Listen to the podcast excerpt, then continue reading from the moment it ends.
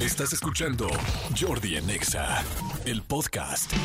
Pues bueno, seguimos aquí en Jordi Nexa en este miércoles y me da muchísimo, muchísimo gusto eh, recibir a pues, los protagonistas de La Gran Seducción, que es esta nueva película de Netflix, que la verdad ya vi el tráiler y se me antojó muchísimo. Son de esas películas que si tuviera como un género, le podría poner género entrañable, ¿no? O sea, todavía no lo, todavía no la he podido ver, pero nada más de ver el tráiler me parece que está lindísima. Y ahorita les van a platicar por los protagonistas que, de qué va, cómo va y sobre todo por qué este género que les dije ahorita, a ver si, le, si la tiene un poco. Bueno, tengo primeramente a Yalitza Aparicio, que me da mucho gusto. ¿Cómo estás, Yalitza? Qué lindo verte. Muy bien y muy contenta de poder estar con ustedes compartiendo esta maravilla. Ay, igual, igual. Yo encantado de conocerte, tenía muchas ganas de conocerte desde que, pues desde que te, diste a la vida pública, ¿no?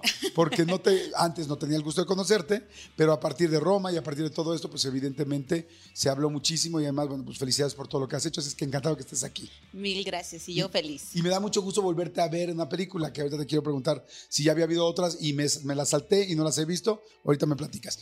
También está mi querido Memo Villegas, que ya tuvimos oportunidad de estar aquí platicando algunas veces, una vez. Mi querido Memo, ¿cómo estás? Muy bien, Jordi, muchas gracias. sí, hace como un un año prácticamente creo que fue la última vez que platicamos. Pues encantado de, volver a platicar aquí sobre la gran seducción. Feliz.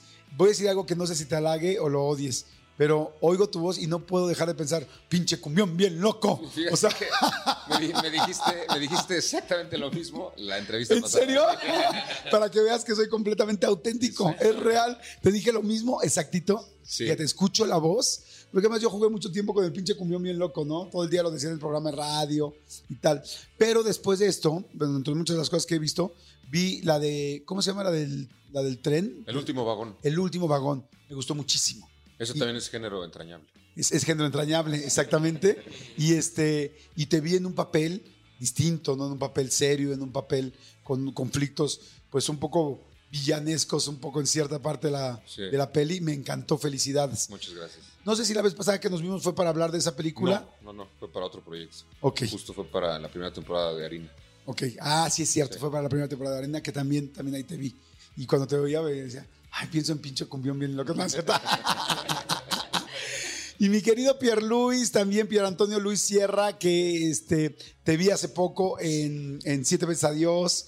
Eh, platicamos también, ¿no? Platicamos también, venimos aquí a, promocionar Siete veces a Dios y platicamos y luego fuiste a ver la obra este, ya con nosotros también. Muy, muy padre. Sí, sí, estuvo qué increíble gran, qué gran, qué gran trabajo. Muchas felicidades. Ay, gracias. Felicidades a los tres y ya a los de Netflix les, Netflix, ¿eh? a los de Netflix les prometo que ya voy a dejar de hablar de Roma, me voy a dejar de hablar de Siete veces a Dios, ya voy a dejar de ver de, las, del último vagón y ahora sí nos vamos a la gran seducción, que es lo que hoy pues es lo nuevo y lo que queremos ver.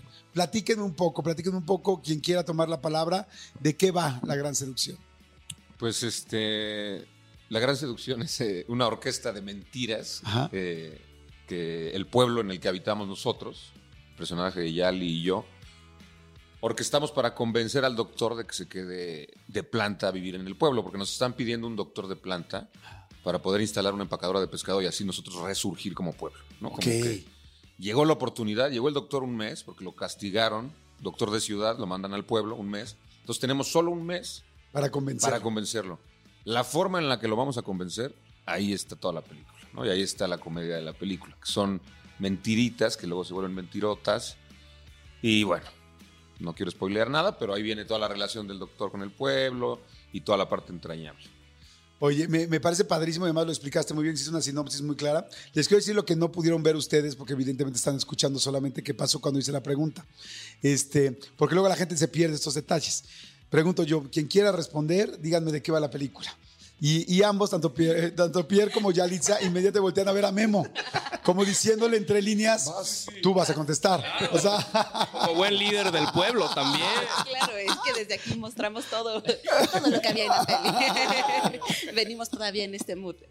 Es que fíjense, siempre hay una comunicación no verbal que se da en las entrevistas, que evidentemente en el radio pues no la pueden ver ustedes, ¿no? Pero entonces voltean es como que tú llevas eso. Y entonces yo me voy dando cuenta cómo en las entrevistas cada quien tiene como que un objetivo específico que va a hacer, que va a decir o que va a vender o que quiere evidentemente lucir ya sea del proyecto o, inclusive personal también, ¿no? Claro. Oigan, pero a ver, la, la, premisa me encanta, la premisa me encanta. Le voy a decir algo. Vi el tráiler hace unos minutos y este y hubo un momento que me encanta y que me conectó mucho y creo que a mucha gente le va a conectar y es lo fantástico que puede ser un pueblo chico, ¿no? Que si bien ya sabemos si todo el mundo pensó en infierno grande, pero lo mágico que puede ser vivir en una comunidad donde realmente se conoce la gente y donde va a haber donde van a suceder cosas que en la ciudad más cosmopolita del mundo jamás pasarían. Este, y eso me encantó. Eh, ¿Tiene ese, ese tono, Yalitza? Así es, y como lo mencionas, ¿no? Muchos decimos pueblo chico, infierno grande, y exactamente es algo que sucede. Todo lo que por más oculto que lo quieras tener, todos se enteran. Y es algo muy bonito en este pueblo porque hay una complicidad entre todos, eh, nos conocemos perfectamente, sabemos nuestra historia, debilidades, fortalezas, y es lo que nos lleva a unirnos para hacer esta gran seducción hacia nuestro querido doctor, ¿no? Que ingenuamente Em, con estas pequeñas mentiras que después se van haciendo enormes y enormes, ¿verdad? Mi querido, ¿verdad? Eh, es esa unión y ese amor hacia el pueblo que existe para poder rescatar lo que una alguna vez se tuvo. Oye, pero fíjate qué lindo porque lo acabo de decir muy bien. Acuérdense que dicen que para que cuando tú dices una mentira tienes que inventar siete más que el promedio es que para poder sostener una mentira hay que hacer siete más alrededor de ella. Entonces ya para como estoy viendo la película, pues así va yendo, porque les platico, hay una parte del tráiler, no estoy spoilando nada, sino más bien invitando a que vayan a ver el tráiler también, donde dicen, no, pues al, al, doctor le encanta el fútbol americano. Y entonces es preciosa esa escena, porque además la idea es fantástica de ver un equipo de fútbol americano, pues en un pueblito muy tradicional y muy chiquito mexicano, ¿no? porque desde los, eh, ¿cómo se llaman, amigos? Los, este, los goles de campo, ¿cómo se llaman? ¿Así? ¿Goles de campo? Sí. Los goles de campo pues son de madera, ¿no? Hechos con madera y, este, y hay una parte que es preciosa, que son los cascos del equipo, que son eh, sandías, ¿no? Son pedazos, son mitades de sandías, este, las cuales pues ya visualmente llaman muchísimo la atención. Sin embargo, al corazón le llaman más, porque es que están dispuestos a hacer este pueblo con tal de que se quede el doctor para que pueda resurgir el pueblo, ¿no? Pensé un poquito inclusive en la película de, este, del Rayo McQueen, cuando es quiero que vuelvan a pasar por esta carretera, que ya nadie pasa, ¿no? Y, un poco es el pueblo, es cómo salvamos este pueblo al grado de, de, verse tan inocentes, como decir, pues hacemos unos equipos de fútbol americano. Tiene ese, e, e, ese, e, ese tono, mi querido Pierre, tiene, tiene toda esa, esa linda y ese corazón la peli. Sí, la verdad sí. Además, algo que es muy bonito es que obviamente el personaje del doctor pues también viene justo de esta ciudad cosmopolita, ¿no? Donde tiene todas las comodidades, pero está estancado en una rutina terrible, ¿no? Este, donde tiene eventos de su trabajo donde le va fatal. Y él al, llegar al pueblo, pues claro que puede reconocer que es lindo, que tiene un, paisaje lindo y demás, pero no logra identificar como las grandes cualidades que tiene este pueblo y cómo eh, pues el pueblo eh, tratando de conquistarlo con las cosas que justamente a él le gustan de este mundo cosmopolita, pues de alguna manera se va dando cuenta que no es necesario, ¿no? Y entonces hay una frase de la película que me gusta mucho que es cuando que le dicen al doctor que es cuando la vida te para en seco, por fin puedes ver lo hermoso, todo lo que hay alrededor. Qué linda, qué linda línea. Y entonces, sí, creo que, creo que la peli, eh, además de que es una, una, una comedia muy familiar, la verdad. Eh, creo que tiene, como dices, es entrañable, los personajes son entrañables y son, de pronto se siente como un cuentito lindo para el alma. Es, es la sensación que me da. Me, me encanta como lo dices. Yo ahorita que vi el tráiler, les digo, los vamos a ver ahorita en nuestras redes, la gran seducción para toda la gente que está escuchando y se está uniendo. Estoy platicando con Yalitza Aparicio, con Novo Villegas, con Pierre Luis. Este, la película se llama La Gran Seducción, está en Netflix, se estrena de este miércoles, o sea, de hoy en 8, pero nada más como para tener un resumen rápido para la gente que se está uniendo. Pero yo, una vez que vi el tráiler, a mí lo que el tráiler me dijo fue, te vas a divertir, te vas a reír y vas a llorar, pero de felicidad. Eso fue lo que a mí me dijo el tráiler. Memo, ¿Cómo voy? Vas, muy atinado, pero agregaría yo también dos cosas. Una, eh, que hay aventura, o sea, esta comedia dramática, este, ayudando a lo que dices de vas a reír y vas a llorar, también es una comedia de aventura. Me recuerda a mí mucho una película que se llama La Odisea de los Giles, con Ajá. Ricardo Darín, este, Luis Brandón y otros actores. Ay, no la he visto, es argentina. Sí, y es también una película coral. Justo, ellos creo que se juntan más bien para. ¿Qué es una coral? crisis financiera. O sea, de coro. ¿no? O sea, que hay como varias- que- varios personajes que hacen, Sí, que la van llevando. Exacto, como que la gran seducción, justo hay un líder del pueblo que es Germán, pero al mismo tiempo no es de él, no trata de él la, problemática ni la película. Trata del pueblo entero, que somos todos los personajes del Que- pueblo. ay, qué buen término, ¿eh? no lo conocía, qué interesante Sí, como- coral. exacto. Una película coral, ok. Eh, en esta Argentina que te cuento están en otra lucha financiera más bien, bueno, parecida porque es por una crisis económica igual. Eh, y, y tiene mucha aventura. La aventura es cómo van a lograr lo que están ideando. Que la gente sí tenga muy claro que además de, o sea, sí va a haber una cosa medio de, no diría suspenso, pero esto que te genera la aventura de, ya dijeron una mentira, ahora las otras seis, ¿cuáles van a ser? no? Y este, ¿y cómo le va a hacer para, hay una escena preciosa donde vienen a contar a los habitantes del pueblo, porque dicen que el- el- la ley dice que por lo menos tiene que haber 222 o 226 habitantes, ¿no? Y este pueblo solo tiene 126. Entonces así de, nos vamos todos a la iglesia. Viene el señor este, el, El de- el, el- ajá, el dueño de la fábrica, el inspector, y yo le digo nomás, a ojo de buen cubero, ¿cuántos ve aquí? No, pues unos 120, ¿no? Ahora, venga.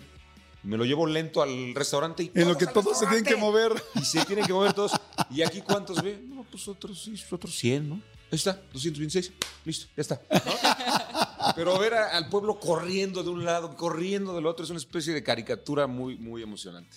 Sí, del cómo, de cómo poder resolver una situación Sí, con sí. comedia, pero que al mismo tiempo hay una angustia de que Exacto, les eso. funcione, ¿no? La Les, angustia era la les palabra funcione. que buscaba. eh, este, sí, justo. No, y además porque fue fácil decir la mentira. Claro. Ahora, ¿cómo sostienes? Claro. Exacto. Eso es lo complicado. Y justo en toda la peli van viendo que cada vez que se suma una mentira es, ah, y ahora cómo lo resolvemos, ¿no? Es, creo que esa es la parte divertida de todo esto. Hay un elemento fantástico que, que estaba pensando ahorita, que cuando tú dices una mentira, pues eres tú. No, yo te digo una mentira, Yalitza, y es como tal, y es como yo te la sostengo. Pero si 120 personas decimos una mentira, ¿cómo, la, ¿cómo la sostenemos los 120 actuando alrededor de todo eso? La idea es genial, ¿eh? la idea es fantástica. Oye, Yalitza, ¿habías hecho más proyectos eh, en cine o en televisión, eh, bueno, una serie o una película en medio de Roma y esta película? Quizá, no lo sé. Sí, sí, habíamos realizado más proyectos, eh, varios están por salir em, con Netflix. Este es el segundo y vamos a lo grande. este es em, eh, cada uno de ellos he tratado de experimentar en diferentes cosas. Em, justo me atreví y me dio mucha felicidad el poder estar en esta plataforma en dos versiones. Digo, eh, Roma, siento que fue una historia que conectó con muchas personas, pero cuando me los encuentro en la calle es como de, es que te veo y me da nostalgia o me dan ganas de llorar y me recuerda esta escena y, y es como de, sí, es un personaje, pero ahora venimos con este que cambia totalmente esa esencia, ¿no? Claro. Oye, ¿qué tal es eh, verse dirigida ahora por, bueno, no recuerdo el nombre, Celso García, Celso, que además conozco a Celso, por Celso García, este, después de venir dirigida, por ejemplo, en el primer proyecto que nosotros conocimos, eh, con, Cuarón. Pues he descubierto que cada director tiene su forma de realizar sus proyectos. Celso lo hace de una forma muy digerible, muy tranquila. Eh, en lo personal te puedo decir que en cada escena era como eh, ver en qué punto queríamos estar. eh, digo, es comedia, pero también es un tema eh, que sucede en nuestro país, ¿no? ¿Cuántos pueblos no se están quedando en el olvido porque ya no hay trabajo, todos buscan irse del pueblo para poder solventar los gastos, o sea, infinidad de cosas, Sí. pero también mantener ese nivel de comedia. Entonces, eh, estoy muy agradecida con él porque se tomó ese tiempo de ir mediando todo. Ok, yo por ejemplo, yo ahorita te veía en el tráiler y yo desde que vi Roma lo decía, qué impresionante, impresionante Yalitza, qué natural es.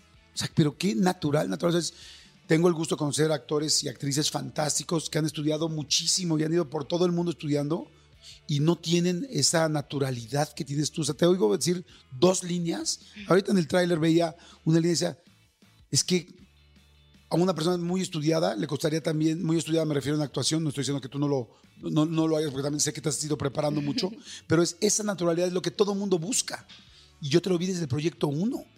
Eso es algo complicadísimo de hacer. Lo tienes consciente, ahora lo haces distinto. ¿Fue distinto en Roma como ahora es en La Gran Seducción? ¿O, eres tú? Trato también de ajustarme a lo que solicitan los directores. Eh, ¿Quién se niega a aprender a tener una masterclass privada y que te vayan diciendo cómo sube, baja, mueve aquí, mueve allá? siempre eh, he aceptado esa forma de dirigir de cada uno y te digo, es una forma de aprender también. pues la verdad, felicidades, felicidades porque sí, qué, qué interesante saber en tu historia que había una, una actriz, una gran actriz a nivel internacional, adentro de una maestra, que también quizá era una maestra a nivel internacional, pero eso no lo sabíamos todavía porque no te conocíamos, ¿no? Quizá en la escuela donde estabas y todo lo que pasara, era como wow, Yalitza. ¿Me explico? Pero además adentro había una actriz digna para ser nominada a un Oscar. ¿No? Fíjate, pero qué lindo, qué linda es la vida, ¿no? Que, que descubre cosas y capas que uno pues no se imaginaba, ¿no? Sí, es bueno descubrirlo y darte cuenta, ¿no? Porque a veces uno mismo también desconoce lo que puedes hacer. Entonces. Yo creo que tú eres una gran inspiración para todos, de que todos tenemos quizá sueños y cosas que quisiéramos y a veces quizá ni siquiera soñamos con algo, lo cual seríamos buenísimos para hacerlo y no lo sabemos. Dicen que todos somos muy buenos en muchas cosas, pero que a veces somos nosotros los mismos que nos boicoteamos y no volteamos a verlo. Claro. Y tú, yo creo que tú eres una gran inspiración y por eso eh, creo que nos da tanta emoción verte y estar y, saber lo, lo, que has hecho como carrera. Y en el caso, mi querido Pierre Luis, te quería preguntar, qué gran momento de tu carrera, ¿no? Porque digo, con Memo lo he platicado mucho, con Memo lo platicamos la vez pasada, dijimos, oye, es que somos un actorazo que, de repente es un proyecto, otro proyecto, otro proyecto, y de repente tras, tras, tras, y como decíamos, lo difícil es este, salirte de esos personajes que en un principio fueron tan icónicos o te dieron a conocer muchísimo que fueron parteaguas y darse cuenta de todo el talento que tienes, ¿no? Que fue solo que no fue ninguna casualidad, sino que fue una serie de trabajos constantes que te llevó ahí y que ahora afortunadamente la gente va a poder voltear a ver todo el rango que tienes actoral. Pero yo creo también que en tu caso estás en un gran, gran, gran momento, ¿no?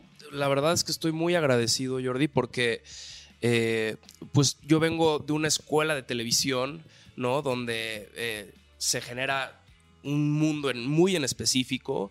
Eh, después la oportunidad de poder hacer teatro también te abre otro universo, ¿no? Y de pronto poder también entrar a contar historias de, de cine, de series, pues la verdad me, pues me hace sentir muy bien porque además comparto escena con personas que admiro muchísimo. Entonces, para mí esto es el, esto es el sueño, la verdad, es, es poder contar historias que me interesen, también trabajar con, con Nico Celis, ¿no? Con, este, con Celso, pues son, y, bajo también la plataforma de Netflix que me encanta, que además lo platicábamos ayer porque yo me consumo todas las series, todas las películas, entonces ser parte de, de todo esto, pues me, me llena el alma, la verdad es increíble. Pues la verdad, felicidades. Se me súper antoja ver la peli ya. Este, nosotros nos hicieron favor de mandarnos un previo a Manolo y a mí que mañana o pasado mañana se los vamos a estar comentando para que, pues para platicarles, ir adelantando un poquito más de la película sin spoilear nada, evidentemente, pero felicidades. Entonces se estrena el próximo miércoles Memo, además en, este, pues, en muchísimos países, ¿no? 190, 190 países. A partir del 30, 30 de agosto.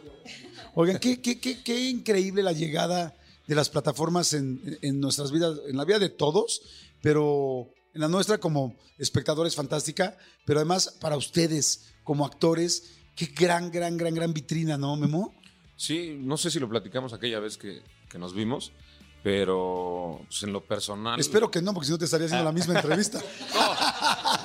no, no sé si, si superficialmente dijimos algo al respecto, pero pues sí, o sea, es una fortuna poder ahora tener trabajo, ¿no? Porque en mi caso, yo empecé hace 15 años, cuando salgo de la escuela de teatro, solo existe televisión, TV Azteca y Televisa, ¿no? Sí. Y entonces yo podía castear para el mecánico de Tepito, ¿no? Me refiero a, a los estereotipos que marcaba la industria, ¿no? Y luego te das cuenta que incluso no, que el mecánico es un tipo como William Levy, ¿no? Y que, y que hace como un, un acento raro. Que ya no sabes si es telenovela o, o- o- o historia porno, ¿no? Sí, o sea, ¿no? De vengo a cambiar, vengo a checar la tubería. Que le ponen unas le ponen unas manchitas de aceite aquí y aquí y hace una y hace un acento raro como este chilango y, y entonces dices puta ni ahí tengo cabida no porque me acuerdo que fui a un comercial una vez un casting de comercial esa no se me olvida hace muchísimos años pedían el perfil para el que manejaba el carro de igual como de alta gama y, y el viene viene no evidentemente uno sabe a qué perfil funciona en ese tipo de estándares, ¿no? Pues iba yo por el viene, viene. Y la chica que hace el casting, muy apenada, pero muy apenada, se me acerca y me dice, oye, tú, tú me sirves para el viene, viene, ¿eh? Para que no te vayas a formar en el... Pero así, le digo en voz alta, digo, ya sé, o sea, ya sé a qué vengo. ¿Tú crees que vengo a manejar en este sistema en el que vivimos el carro de alta gama en tu comercial? Claro que sé que no vengo a eso, ¿no? Y, y- y me enojaba dos cosas, que ella tuviera esa forma de acercarse a mí y también que eso existiera y que todavía Claro. existe, pues, ¿no? Pero que existe, que exista ese tipo de estereotipos, que se- exista ese tipo de... Bueno, una vez fue tan absurdo que me dijeron, no, es que buscamos latino mexicano. Y yo así, ¿qué? O sea, ¿qué? Latino mexicano. Latino internacional ya no entro, ya sé. Pero latino mexicano tampoco. Entonces, ¿qué chingado soy? ¿No? En esto, en esta clasificación que ustedes hacen, ¿qué soy? ¿Dónde entro? No soy nada, entonces. Y entonces todo en resumen para decir, pues las plataformas llegaron a un poco a tirar eso. Sí. Un poco, tanto que estoy este, haciendo este personaje tan hermoso como Germán, que es un personaje redondito, completo, con ideales, con y no tengo que formarme a hacer el viene viene de BMW. Sabes qué? que a mí, a mí me encanta eso que estás diciendo y me parece inteligentísimo, es cierto. O sea, es como, como que las historias que había antes eran las novelas tan estereotipadas, tanto cliché en la empresa donde llevo años trabajando en Televisa, en TV Azteca, este, Argos, después que hizo cosas fantásticas, pero el cliché ese seguía, o sea, ¿no? Sin embargo, ahora con tantas historias, con tantas, lo que me gusta es que ahora se, se, hay tantas historias que ahora se ve la vida real. Se ve como realmente es, ¿no? Por ejemplo, no sé, una actriz con sobrepeso, este, le costaba trabajo, ¿no? El otro día platicaba con Michelle Rodríguez, que la adoro con todo mi corazón, la respeto muchísimo, y este, decía, es que yo quiero ser la estrella. Y decía, y decía, ¿cómo voy a ser la estrella de una, de una telenovela si ni soy la de los ojos azules, ni soy la delgada que quieren eh, ver como a la gaviota, digo, con todo respeto a la gaviota, que también es una buena actriz. Este, pero que pues, su físico le beneficiaba para el estereotipo que quería en ese momento Televisa. Y cuando de repente empieza todas las series, todas las historias, historias reales, un millón de historias, porque además ahora son tanto el contenido que hay que hacer en tantas plataformas que hay miles de historias y entonces empieza la realidad, donde la verdad es que pues todos trabajamos, todos hacemos, todos, todos so- hacemos de todo. En, eh, en la realidad, no, no solamente en un cuento de hadas, que eso era lo que se vendía antes, ¿no? Sí, Y, que eh, un personaje rico puede ser moreno. Exactamente. Que una jefa de empresa puede ser mujer. Exactamente. Que- o sea, que no. Exacto. Claro. Ser todo. Y, y que la mujer que vuelva locos a todo el pueblo sea una chica con sobrepeso. Exacto. Y que todo el mundo diga "Es que es, es tan encantadora que cualquier persona que se le ponga al lado, se- cualquier otra mujer se le queda chica. Porque esta mujer es encantadora. Y esa es la vida. Y eso es lo que me da gusto. Y tienes razón, fíjate, nunca, nunca lo había platicado así abiertamente, pero ese es otro de los grandes beneficios que ahora tantas plataformas y tanta competencia, afortunadamente, y tanto consumo de contenido de todos nosotros, porque antes, bueno, antes veías y te esperabas a tu capítulo este, al lunes, ¿no? Ay, se acabó el viernes y voy a ver el lunes. Hoy te avientas una serie de, de 10 capítulos o de 13 capítulos en una tarde, ¿no? En un sábado, ¿no? Entonces está increíble. Bueno, la verdad, felicidades, qué rico platicar con ustedes. Siempre, siempre es un, es un gozo. Gracias este, por estar aquí. Eh, no se pierdan la peli La Gran Seducción a partir del próximo miércoles en Netflix. Más fácil no lo pueden tener. Yo siempre lo digo, ya realmente Netflix es parte de la canasta básica real. O sea, no es juego. O sea, es, es, es real. O sea, yo creo que ya es muy difícil que, ya no hablo solamente de México, sino en el mundo, aunque México es de los, de los número uno en Netflix, pero del mundo que tienes que tener Netflix. Entonces, cuando hay un proyecto, además Netflix pues, hace excelen- cosas excelentes, cuando hay un proyecto que está en Netflix, digo, ah, qué rico, porque es algo que casi todos vamos a poder ver. Y eso es algo, eso es algo precioso. Gracias, muchas gracias a Pierre Luis, muchas gracias. Memo, muchas gracias. Yalitza, muchísimas gracias. y pues bueno, que les vaya increíblemente bien, porque así como se ve el tráiler, me imagino que esa va a ser la respuesta de la gente, que está lindísima. Felicidades por el proyecto. Y gracias a la gente de Netflix por estar aquí, por el esfuerzo siempre de, de traernos a, pues siempre al cast y, poder platicar ampliamente y tener tiempo para poder hacerlo con calma, porque luego está, entonces no podemos ni hablar, ¿no? Entonces así está fantástico. Gracias, muchas gracias. No se pierdan la gran seducción a partir del próximo miércoles, por supuesto, en Netflix. Escúchanos en vivo de lunes a viernes a las 10 de la mañana en XFM 104.9.